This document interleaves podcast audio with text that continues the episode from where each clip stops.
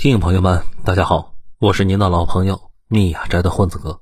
混子哥今天继续向大家推荐九编所写的精彩的文章，这些文章都发表在他的个人公众号“九斌”以及头条号“九斌 Pro”，欢迎大家去关注。今天我们分享的文章的题目是“屠杀、复仇、权谋，投名状背后的史实更残酷”。发表时间：二零二零年。六月三十日，之前写过几篇电影了，一直专注电影背后的大时代，效果非常好。今天这个话题也已经酝酿了很久。电影《投名状》，我看了好几遍，个人啊非常喜欢，而且也觉得这是一部被低估的电影。电影的剧情比较简单，李连杰扮演的男主角庞青云被太平军击败后落难。跟两个土匪兄弟纳了投名状，结为兄弟。但是大哥庞青云和由刘德华饰演的二弟的媳妇儿有一腿，最后杀了二弟，然后被三弟反杀。三弟是由金城武所饰演。电影演得非常好的地方就在于逻辑流畅。比如大哥杀二哥的剧情，不只是因为儿女情长，更有权力斗争相关原因，确实是没什么选择了。李连杰在里面把那个阴狠无奈的军头饰演的非常逼真，非常符合晚清将领们的气质。不过这电影呢也有港台导演们特有的毛病，就是睁着眼睛瞎编，对历史是毫无常识。剧中庞青云明显在描摹曾国藩，而且又像李鸿章，而且还很像曾国藩的弟弟曾国荃，但整体呢却有点四不像。抛开这些啊，瑕不掩瑜，投名状。是部好电影。我们本文主要讲的是投名状背后的故事，这又牵扯进去了晚清的各种纠结和政治斗争。看完本文，这部电影就彻底捋顺了。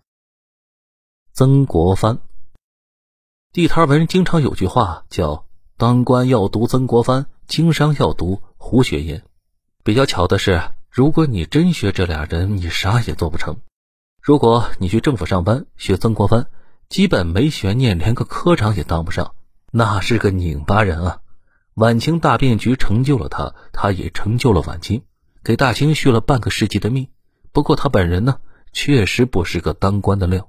曾国藩的前半生是遭人嫌弃的前半生，杠精加喷子加装逼犯，高考考了好几次才考上，考上呢也没啥大起色。做官这种事啊，是需要大量技巧的，太装逼的人往往是什么也干不成。所以，曾国藩当京官的时候，一件正经事都没干，整天就忙活着戒色了。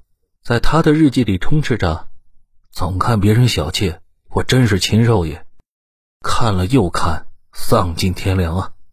还看，确实是禽兽。”早年百度呢有个特别大的戒色吧，曾国藩一度啊是吧里的大神，因为他发表了大量关于戒色相关的格言。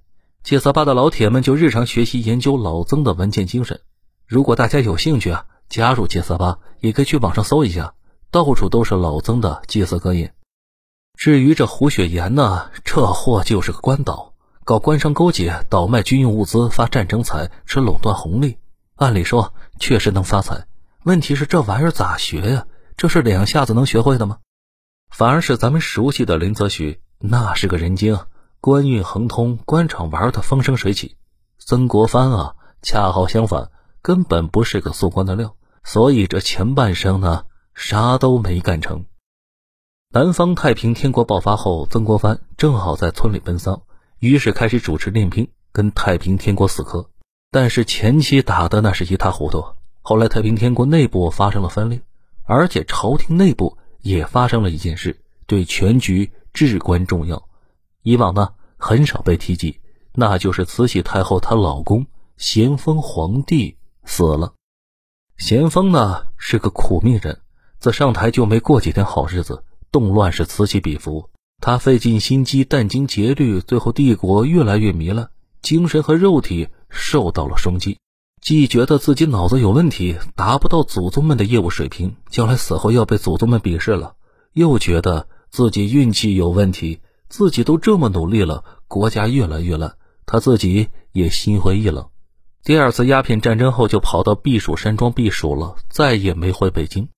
在避暑山庄期间，心力憔悴的咸丰皇帝不顾太医劝阻，带病坚持性生活，元气大伤，很快就死了。这太医啊也不客气，把皇上不听话、乱搞的事写宫廷记录里面了。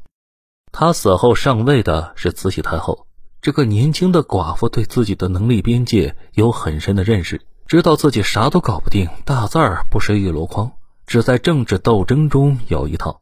他发动政变，杀了自己的宿敌肃顺，但是把肃顺重用汉臣的宗旨推到了极限。这也是为啥大家看曾国藩，发现他前期呢要多憋屈有多憋屈，后来好像一夜之间顺风顺水。其实这问题呢不在曾国藩，在于朝廷换人了，新主子不再添乱了，开始大力支持他的剿匪工作，甚至把财权也彻底下放。让地方军阀们自己想办法征税，征到的税随便用。汉族大佬去京城提款也不再被为难，朝廷基本是要啥给啥。而战争后期，清廷和太平天国的战争后期都陷入到了残酷的消耗战，双方都从欧美买了大量军火。咱们熟悉的那个罗斯福家族，他们祖上就没少和大清做军火生意。清廷和太平军都买了军火，都雇佣洋人雇佣军。武装流民互相屠杀。多说一句啊，湘军里确实是大规模装备了火器，不过不是全部。比如鲍超的队伍就没啥火器。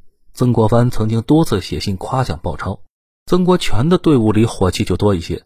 曾国藩呢还有点不太高兴。此外，早期最爱用火器的其实是太平军，只不过后来他们买不到火器了，也就用不上了。投名状那部电影里这一点倒没瞎说。太平天国战争后期其实没有什么技术含量，尤其是曾国藩这边，纯粹是拼消耗，跟同期的美国南北战争一样。美国那边啊，更是一点技巧都没有，完全是硬耗了。清廷呢，赋税底子厚，再加上可以向洋人贷款，所以在消耗战中慢慢占了优势。而且太平天国呢，倒霉催的，内部分裂的时候，早期骨干差不多被杀了一干净。剩下的跟着石达开跑了，后来在大渡河被全歼了。太平天国后期的将领都是新启用的，要不是出了俩天才将星，太平天国早完蛋了。既然整个战争过程中没啥技巧，纯粹是拼消耗，曾国藩那种沉稳型操作优势也就越来越大。曾国藩和他的湘军最擅长进攻静止的目标，又是堆墙又是挖壕沟，然后困死对方。而且，就跟太平军死磕的过程中，清廷在第二次鸦片战争中战败，和洋人签了一系列丧权辱国的条约。这些条约呢，反而让欧美束手束脚。很好理解吗？他们担心大清死了，条约可就没法兑现了。